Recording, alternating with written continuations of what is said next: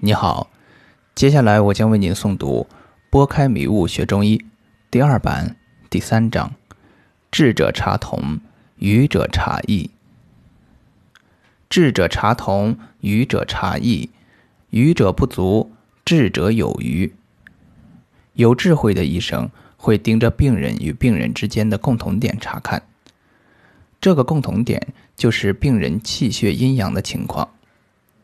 他们通过各种诊法提取信息，以反映出人体的状态；而愚昧的医生则盯着病人的各种奇怪症状或病名，按病索方，故而会有“古方不能治今病”的感慨。不管什么方子，如果没有理法的指导，可能偶有重地，但不会有稳定的疗效。愚昧的医生。总会觉得病人说了那么多症状，却没有一个方子能对应得上；那么多信息，却不能用来判定该用什么方；那么多好用的方子，却总是觉得仍不足以应对复杂多变的病情。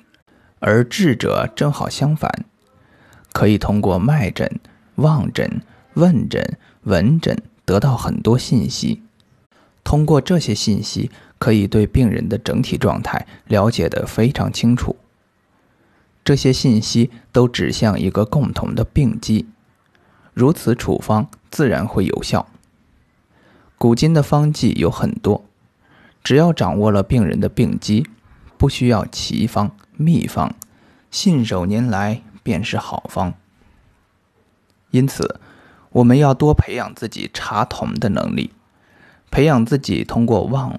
闻问切，准确无误地判断病人状态的能力。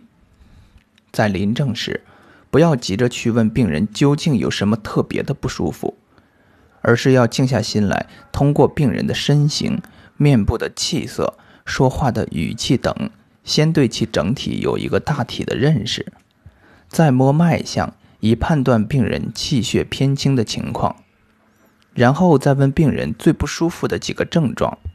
通过病人对这几个症状的描述，判断脉症是否相符，得出一个判断。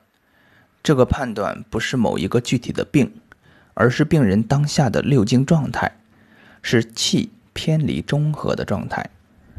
这样我们看到的是得病的人，而不是人得的病。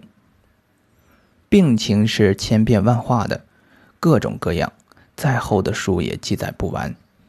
但人体偏离中和状态也就那么几个方向。如果站在疾病角度上看，每种病有每种病的规律，再好的医生也只能掌握几种病的变化规律。如果站在人的角度去看，无论什么病都会按照人体的大规律去变化。我们只需要掌握人体的气血运行规律，理论上就可以治疗所有的疾病。人体气血的运行规律与天地的运行规律一致，顺应人体与天地的规律去治病，就可以无惑于千奇百怪的疾病，就可以不变应万变去治疗各种病。